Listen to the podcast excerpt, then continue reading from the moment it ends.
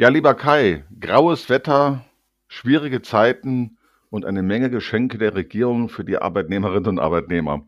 So möchte ich mal diesen Tag zusammenfassen. Wie ist das Wetter bei euch? Ja, heute scheint die Sonne, kaum zu glauben. Ich habe gerade rausgeschaut, ich habe gestern grau, heute Sonne. Cool. Also mein, mein Learning ist, fahre von Hamburg nach Frankfurt. Ja, weil vorbei, hier scheint heute die Sonne. das ist prima. Ja, ich will gleich mit der Tür ins Haus fallen. Eigentlich ist ja unser Thema heute die Inflationsausgleichsprämie.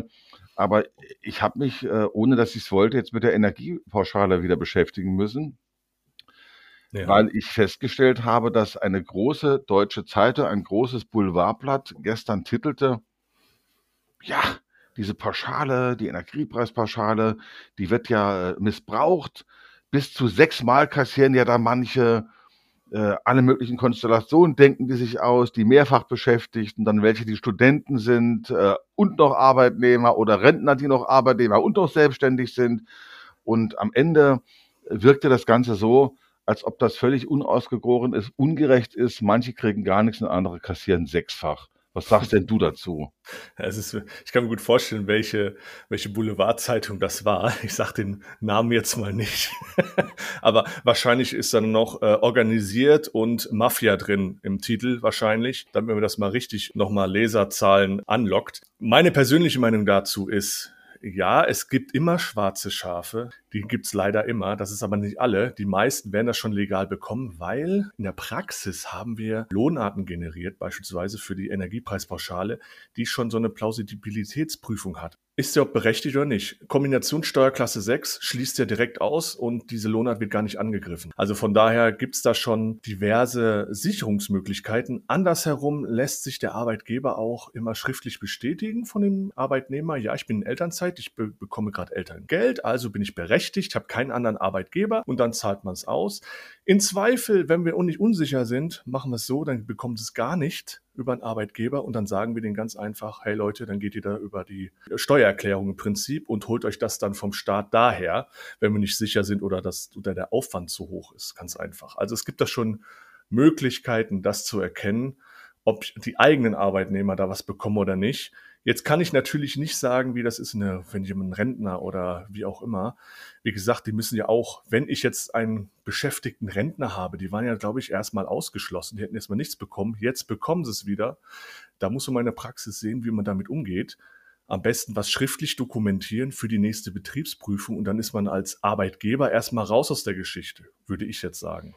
Ja, und dann gibt's ja auch noch auf der Lohnsteuerbescheinigung diesen dezenten Hinweis mit dem Großbuchstaben E, glaube ich, der dann doch auch festlegt, Genau. aha, da hat jemand äh, das Geld bekommen und da müsste doch im Grunde Genau. genommen auch den Finanzbehörden auffallen, hm, da wieder? Zweimal? Ja, ja, das ist ja das Schöne an diesem Elstern-Verfahren, andersherum. Ähm, da kann das Finanzamt schön prüfen, okay, wenn er jetzt äh, zwei verschiedene Arbeitgeber hat und da steht auf jeder Bescheinigung das E drauf, dann werden die schon sagen, ja, Moment mal, welcher ist es denn jetzt? Einen darfst du zurückzahlen. Ne? Also jetzt nicht der Arbeitgeber, wahrscheinlich geht es über die, über die Lohnsteuererklärung, ja, dass sich das Finanzamt dagegen rechnet, vermute ich jetzt einfach mal. Oder spätestens, wenn es nicht auffällt, dann kommt die Betriebsprüfung in vier Jahren und dann wird auch nochmal geguckt, warum habt ihr denn den Meier was ausgezahlt? Erklär doch mal, hm. hast du da was?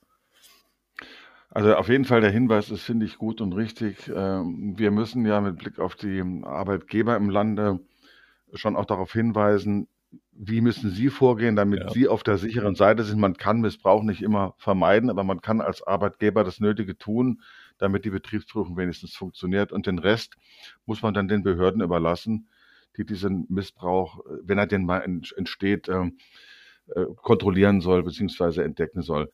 Ja, ja, ja, ja, es wird alles nicht so heiß gekocht. Ne? Äh, also ich glaube, das sollte mit der Klickzahlen oder Auflage erhöhen oder so. Ich, man kann auch viel dramatisieren, ja. Ja, das denke ich mir auch. Jetzt kommen wir mal von dem Thema Energiepreispauschale zur, äh, zur Inflationsausgleichsprämie. Mhm. Ich äh, erinnere mich daran, ich meine, es war der 3. September. Da saß der Bundesfinanzminister, der Bundeswirtschaftsminister und der Bundeskanzler, die saßen zusammen und gaben eine Pressekonferenz und der Doppelwumms war das große Thema. Und Teil des Doppelwumses war diese Inflationsausgleichsprämie. Und seitdem ruht der See mehr oder weniger still.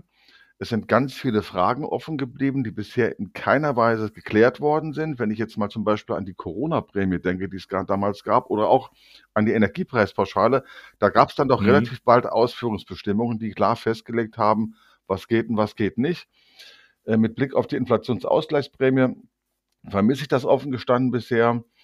Und ähm, ja, so zwei Dinge fallen mir jetzt zunächst mal ein. Einmal im Volksmund wird das ja salopp schon die 3000 Euro Prämie genannt. Glaubst du, dass es da jetzt wieder Beschäftigte gibt, die dann irgendwann anklopfen bei, bei uns in der Geldabrechnung und sagen, sag mal, äh, jetzt hat, der Wumms kommt doch und der Wumms äh, heißt doch 3000 Euro für jeden und zwar brutto für netto. Wo bleibt denn das? das habe ich heute schon, die Anfragen. Im Ernst? ja, ja, letzte Woche erst. Ja, ich habe da mal eine Frage, Kai, äh, wie ist denn das? Äh, äh, hat der Arbeitgeber da was vor, was zu zahlen? Ich würde mich sehr freuen. Ich nehme es auch äh, monatlich immer her damit. Äh, der fin Finanzminister sagt doch hier, das soll auch jeder machen.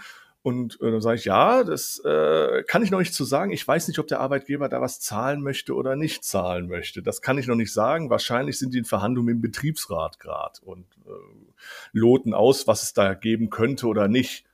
Ne, aber die Fragen habe ich jetzt schon, ja. Okay. Ähm, aber sogenannte FAQs oder so zu dem Thema habe ich jetzt in der Form noch nicht gesehen. Nee, die gibt es auch bisher nicht. Das ist schon ziemlich erstaunlich, finde ich, weil wenn man sich das Ganze mal politisch ansieht, glaube ich, dürfte schon relativ klar sein, dass die Regierung eine bestimmte Erwartungshaltung damit kombiniert, nämlich die, dass die Gewerkschaften ein bisschen ruhig gestellt werden mit Blick auf die anstehenden äh, Tarifverhandlungen in vielen Branchen wenn man halt eben sagen kann, na, da haben wir jetzt so ein Instrument einer Prämie, die Arbeitgeber sollen das einsetzen. Und dann werden vielleicht die Lohnerhöhungen maßvoller.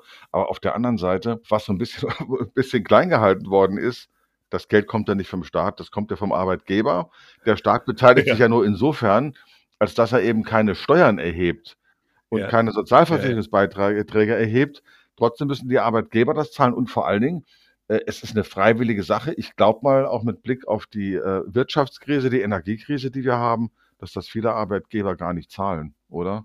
Ja, natürlich. Wo nichts ist, ne, kann ich auch nicht zahlen. Also die, die, die Arbeitgeber müssen natürlich erstmal dieses Geld haben. Wenn die das Geld natürlich für irgendwas anderes gebrauchen im Moment, für die Gasrechnung oder die Stromrechnung, um sich selbst so Wasser zu halten, dann gehen in der Regel erstmal die Angestellten leer aus. Ja, so. Aber man kann es ja anders machen. Man kann es ja anders gestalten. Entweder ich zahle es monatlich, das ist möglich. Da kann man auch sagen, okay, ihr bekommt jetzt keine 3000, aber 2000 Euro, aber dann monatlich über zwei Jahre, was weiß ich, 100 Euro oder irgendwas. Und das ist vielleicht eine Entlastung. Das kann man strecken, diese Zahlung. Dann hat man nicht so viel Kapitalabfluss. Oder man sagt, okay, wir warten jetzt erstmal ein paar Monate ab, wie die Krise sich entwickelt. Und dann sage ich, gucken wir uns doch nochmal an. Vielleicht kann ich euch dann als Dank trotzdem noch so eine schöne Sonderzahlung machen, wenn es so insgesamt sich beruhigt hat. Das wäre ja vielleicht mal ein Plan. Genau, das würde ich auch sagen. Wenn ich mir jetzt mal die gesetzliche Grundlage angucke, mittlerweile ist das äh, Gesetz ja auch durch den Bundesrat schon ähm, dann Mhm. liest man eigentlich, das Gesetz heißt ja Gesetz zur temporären Senkung des Umsatzsteuersatzes auf Gaslieferungen über das Erdgasnetz. Und darin versteckt sich diese Inflationsausgleichsprämie tatsächlich in irgendeiner kleinen Ecke. Und eigentlich äh, gibt es nur zwei Dinge, die da drin stehen äh, mit Blick auf diese Prämie. Das eine ist, äh, wie du es gerade gesagt hast, das gilt bis zum 31. Dezember 2024, kann man das zahlen mhm. in Form von Zuschüssen und Sachbezügen, gewährte Leistungen mhm. bis zu 3000 Euro steuerfrei. Und dann steht noch drin, dass bei einkommensabhängigen Sozialleistungen nicht zum anrechnungsfähigen Einkommen zählt. Das ist alles. Und äh, den Rest, ja, den Rest müssen wir in der Praxis umsetzen. Es fragt sich halt, ja. wie. Jetzt stelle ich mir die erste Frage, beziehungsweise ich stelle sie dir die erste Frage. Eine Prämie, so kenne ich das, ist ja eigentlich immer steuer- und sozialversicherungspflichtig. Das ist ja diese Prämie nicht. Genau. Und äh, weiterhin ist es freiwillig. Genau. Also es muss nicht jeder machen. Richtig. Und dann ist es so, und das war ist ein Passus, äh, an den ich mich auch noch erinnern kann, das hat er auch Herr Lindner nachher so verkünden lassen in der Pressemitteilung, diese Zusatzleistung wird neben dem geschuldeten Arbeitslohn gezahlt. Was heißt denn das nun genau? Das ist der Klassiker. Das, ist der, das war der, bei der Corona-Prämie war das genauso. Ähm, es muss on top geleistet werden. Also nichts, was irgendwo in Arbeitsvertrag oder sonst wo festgelegt wurde. Heißt, ich kann jetzt nicht sagen, hey, geil, 13. Gehalt, meine Leute kriegen alle 3000 Euro, das wandle ich einfach um. Das könnt ihr vergessen. Das ist nicht. Weil ähm, der Steuerprüfer achtet genau auf diese Dinge. Das versuchen alle und natürlich kann man im ersten Moment kreativ sein. Ja, geil, dann wandeln wir das einfach um.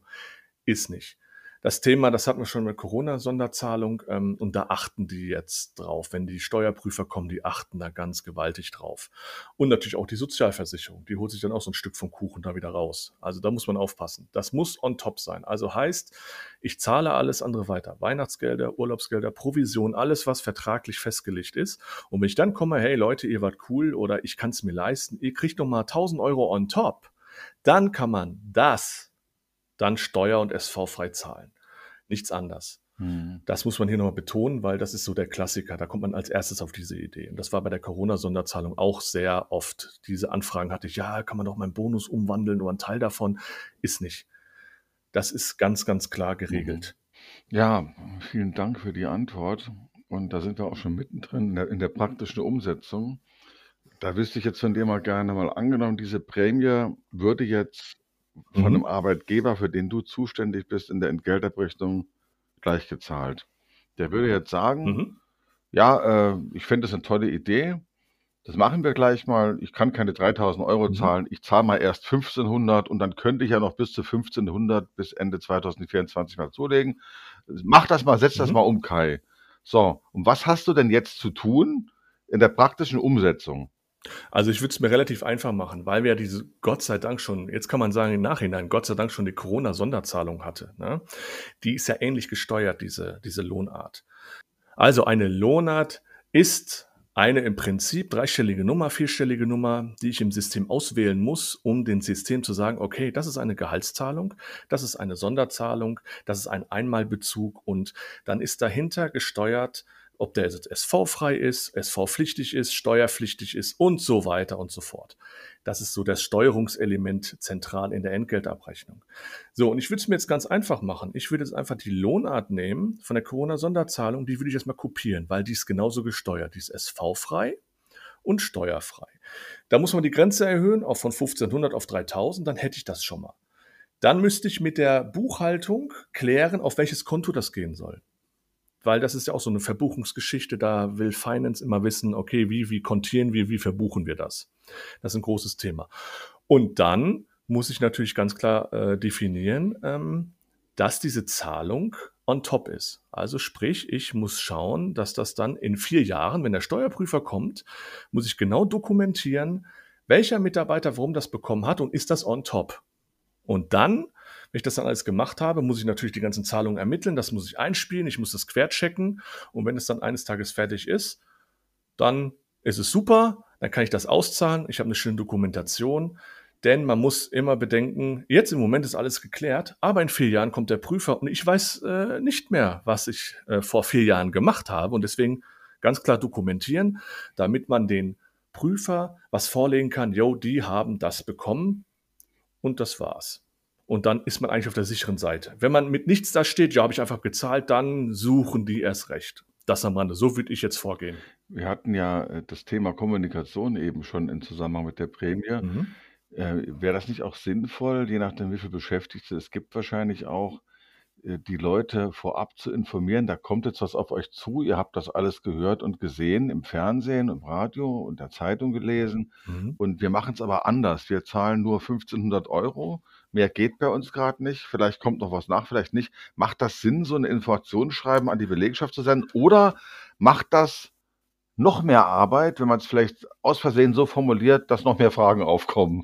Ja, okay, das ist, jetzt kommt es darauf an, wie ich das kommuniziere am besten. Ne? Also ich würde ja dann, was weiß ich, vielleicht, das ist im Zuge eines Weihnachtsfests oder so machen, dann würde ich das vielleicht verkünden, wenn das dann schon feststeht.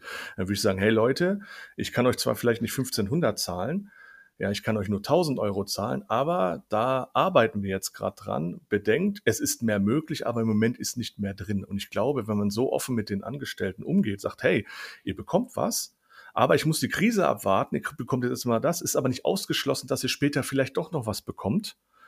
ähm, bedenkt, ist ein 3000 Euro möglich. Ich kann mir aber im Moment nur 1000 Euro äh, leisten. Ich glaube, wenn man so offen mit den Leuten umgeht, und äh, wer nichts sagt, ist ja immer ganz schlimm. Da kommt die Spekulation hoch. Aber wenn man sagt, okay, 1000 Euro gibt's, in etwa, was weiß ich, zweites Quartal, erstes Quartal äh, nächsten Jahr oder so. Und ich glaube, dann sind die Leute dann schon wieder mal ja, motiviert, würde ich sagen, und fühlen sich auch äh, mehr oder weniger ja, abgeholt und sagen, hey, okay, cool. Es ist, ich, mein, mein Chef kann sich zwar keine 3000 leisten, aber es gibt trotzdem was. Trotzdem coole Sache.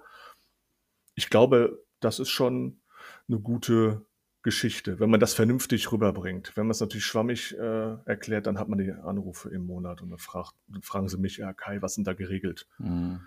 Und dann kann ich ja auch nur mich zurücklehnen und sagen, dann müssen wir abwarten, ich weiß nicht. Mal schauen.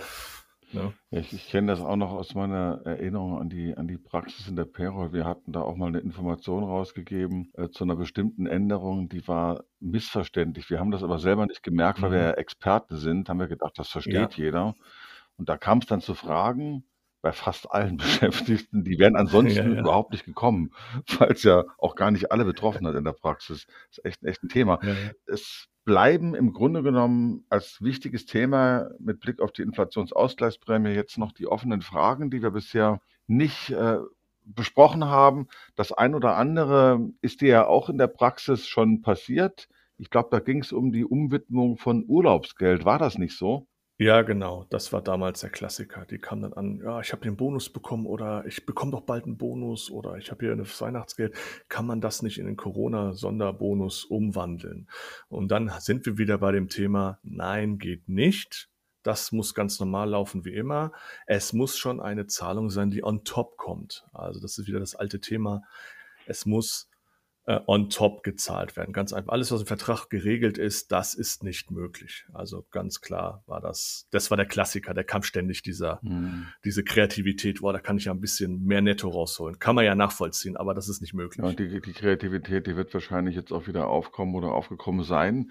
Überdies, ja, ich habe ja so ein bisschen Fleißarbeit geleistet. Ich bin mal in die sozialen Medien, das muss ich zugeben, und habe mhm. in die Berufsnetzwerke reingeschaut, also diese ganzen Gruppen, die mit äh, Entgelterbrechung so zu tun haben ein paar Fragen äh, mir mal rausgeschrieben, die da aufgekommen sind mit Blick auf die Prämie. Dann habe ich mich mit manchen Leuten unterhalten aus der Praxis und da kamen so ein paar Dinge auf, die finde ich ganz interessant und die ja. waren mir vorher auch nicht alle so klar. Zum Beispiel, äh, eigentlich liegt es ja auf der Hand, in, mit Blick auf die Energiepreispauschale wurde ja klar festgelegt, wer bekommt es und wer bekommt es nicht. Es wurde auch zum Beispiel festgelegt, wann muss er in einem Beschäftigungsverhältnis gewesen sein, äh, um die Prämie ja, zu kriegen. Ja, ja. Das ist so die erste Frage, die häufiger aufkam. Erhalten denn zum Beispiel vor oder nach bestimmten Stichtagen neu eingestellte oder ausgeschiedene Mitarbeiter die Prämie? Das fand ich schon mal ganz spannend. Dann auch ähm, das Thema, wie ist das bei Mehrfachbeschäftigten? Hatten wir bei der Energiepreispauschale ja auch. Kann es denn legal sein? Ich habe zwei Beschäftigungsverhältnisse Manche haben ja auch zweimal Teilzeit und nicht einmal Haupt- und einmal Minijob. Äh, ja. Ist es nicht vielleicht sogar legitim, wenn beide Arbeitgeber, es zahlen ja die Arbeitgeber in dem Fall und nicht der Staat wie die Energiepreispauschale, wenn beide Arbeitgeber das bezahlen, dann kann ich doch auch mehrfach bekommen. Es ist ja, wie gesagt, kein Geld vom Staat. Dann, wie ist es mit geringfügigen, mit kurzfristigen, mit studentischen Hilfskräften, Elternzeit, Dauerkrankheit? Dann war das Thema auch wie ist denn das, wenn der Arbeitgeber sagt, naja, die Prämiezahlung, die leiste ich, aber ich finde, es gibt da so ein paar Low-Performer, die kriegen es nicht. Kann der Arbeitgeber das machen oder gilt dann der allgemeine Gleichbehandlungsgrundsatz? Die Frage war auch interessant. Äh, und auch so Fragen, Teilzeitkürzungen, wie ist das äh, mit Prämienrückzahlung nach Kündigung? Wie ist das mit dem Blick auf ähm, den Ausgleich geleisteter Überstunden? Da war es bei der Corona-Prämie ja möglich, die dafür herzunehmen. Also die Liste ist wirklich ziemlich lang. Und beim Durchgehen der Liste wurde mir nochmal klar, äh, dass man ganz leicht der Gefahr unterlegt, die Energiepreispauschale, also ein staatliches Geld, mit dieser Prämie durcheinander zu werfen, wo ja von vornherein andere Modalitäten gelten, die eigentlich, wie du schon gesagt hast, viel ähnlicher äh, zur Corona-Prämie sein dürften. Ja. Aber im Einzelnen weiß man es halt nicht, oder? Ja, genau, das ist das Problem. Wie du schon den ganzen Katalog hier runtergerattert hast, genau, das ist ja das Problem.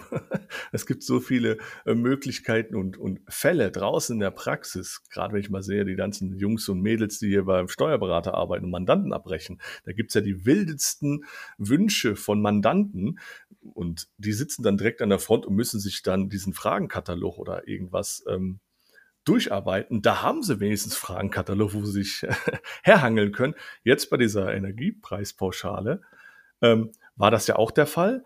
Aber jetzt bei der äh, äh, Sonderzahlung, die neue, die jetzt kommt, ähm, da haben wir ja noch nichts. Da stochern die mehr oder weniger im Nebel rum und schauen dann äh, zurück vielleicht so ein bisschen auf die Corona-Sonderzahlung und orientieren sich da vielleicht ein bisschen dran, obwohl das ja zwei verschiedene Schuhe sind, obwohl es ähnlich äh, von der Auszahlung ist. Ne? Also das ist schwierig. Also das ist schon echt eine Herausforderung. Ich bin froh, dass ich nicht bei einem Steuerberater arbeite, muss ich ganz ehrlich sagen.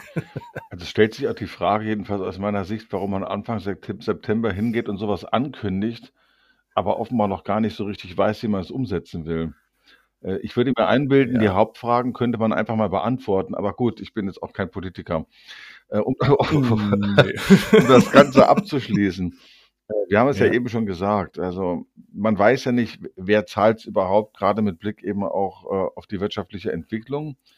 Und da würde genau. ich vielleicht abschließend gern noch eine Frage an dich stellen. Das ist noch einmal der administrative Aufwand. Wenn ich Arbeitgeber bin, habe ich ja zwei Komponenten. Das eine ist, ich brauche Geld, mhm.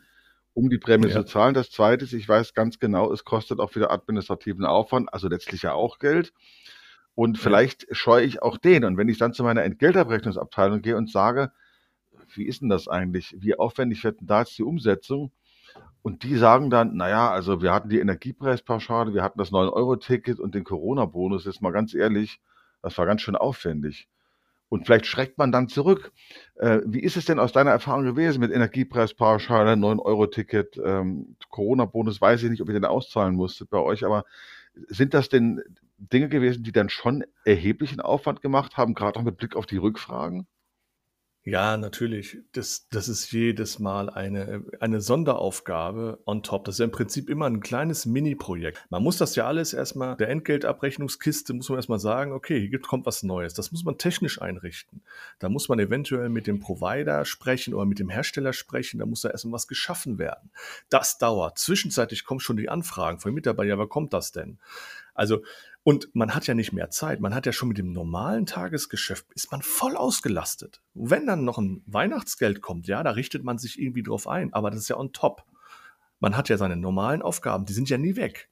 Man hat immer diesen Grundstrom an Arbeit. Und das ist meistens immer zu viel anstatt zu wenig. Und dann kommt noch was on top und dann kommt noch was on top. Und dann neue Sachen, wo man nicht routiniert drin ist. Das ist schon echt ein Aufwand, weil es wird was neu erschaffen. Und die Kreativität der Politik der letzten Jahre war ja wirklich Wahnsinn. Man kommt ja gar nicht mehr hinterher so schnell, wie die was ändern. Dauerstress. Man muss immer flexibel bleiben und muss gucken, wie man das am besten ohne verheizt zu werden, ja, äh, umzusetzen. Also ähm, das ist schon echt eine Herausforderung dem Berufsfeld hier, muss ich sagen. Ja, das kann ich mir vorstellen, das glaube ich. Ja, jetzt haben wir am Beispiel der Inflationsausgleichsprämie wieder einmal festgestellt, wie viel Zusatzaufwand seit Ausbruch der Pandemie 2020 auf die Entgeltabrechnung zukommt und das wird sicher nicht aufhören, da gehe ich fest von aus. Ich würde mal sagen, wir lassen es heute dabei bewenden. Wir haben genug Arbeit. So ist es. Und äh, ich sage mal bis zum nächsten Mal und ich hoffe, dass es Ihnen, die Sie zugehört haben, auch ein bisschen Freude gemacht hat, auch Ihre Arbeit ein bisschen aufgelockert hat, weil wir das ja immer so, ich möchte es mal so sagen, eher ein bisschen salopp darstellen. Auf jeden Fall. Trocken kann jeder, ähm, da kann ich mir auch ein Gesetzesbuch vornehmen und dann kann ich das vorlesen. Aber den Podcast wird wahrscheinlich niemand hören. ja, das könnte sein. okay, einen schönen Tag, Kai, bis zum nächsten Mal. Einen schönen Tag wünsche ich dir auch. Ja, das war der beste Podcast aller Zeiten. So geht Payroll. Themen für Fachleute in der Payroll und Entgeltabrechnung und für jeden, der Bock drauf hat. Es hat uns großen Spaß gemacht. Wir hoffen, dass wir euch das nächste Mal wiedersehen. Und wenn ihr Lust habt, abonniert uns und hört uns jedes Mal an. Das würde uns zusätzlich motivieren. Und gerne teilen, teilen, teilen. Bis zum nächsten Mal. Haut rein.